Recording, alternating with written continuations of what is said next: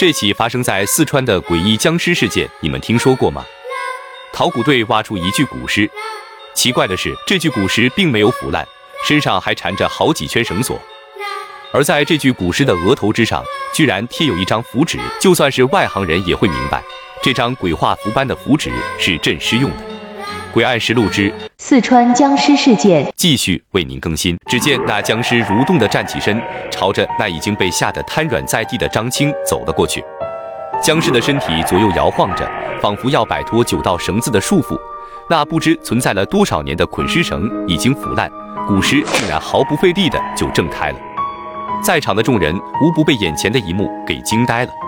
而此时，那僵尸已经张牙舞爪地走到了张青面前，伸开双手便要朝张青抓去。此时的张青早已被吓破了胆，哪还有之前的得意劲？两腿一蹬，随后便失去了意识，昏了过去。而就在僵尸正要朝张青扑过去的时候，只听三声枪响，三颗子弹伴随着枪响，瞬间贯穿了僵尸的头部。听到枪响，秦头和风队二人知道这下坏了，回头去看。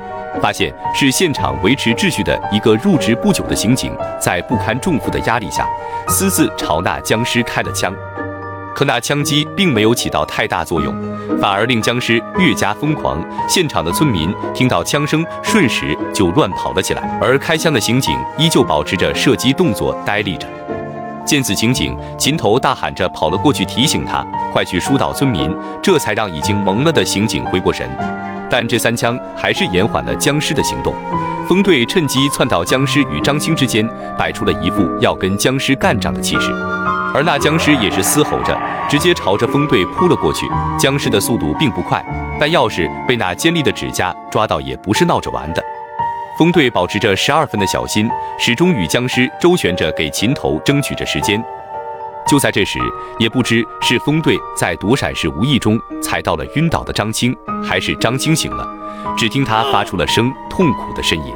这呻吟声分散了风队的注意力，再次回头时，僵尸那尖利的爪子已经到了风队头部。风队迅速向后一躲，但还是晚了，整块右脸还是被那僵尸的利爪狠狠地抓到了，整块右脸瞬间血肉模糊，眼珠也挂在了脸颊上。此时，秦头跑了过来，看到风队受伤了，也是大惊失色。这时的风队也处于疯狂状态，完全不顾及伤势的朝秦头大喊，要秦头找机会烧了僵尸。此时，僵尸已然扑到二人面前，风队一个侧闪躲过僵尸的利爪，绕到僵尸身后，捡起地上一截断掉的捆尸绳，就勒向了僵尸。激进癫狂的风队一边用尽全身的力气勒住了僵尸，并催促着琴头烧掉僵尸，可琴头怕伤了风队，迟迟没有动手。风队此时急了，更加疯狂地催促着琴头。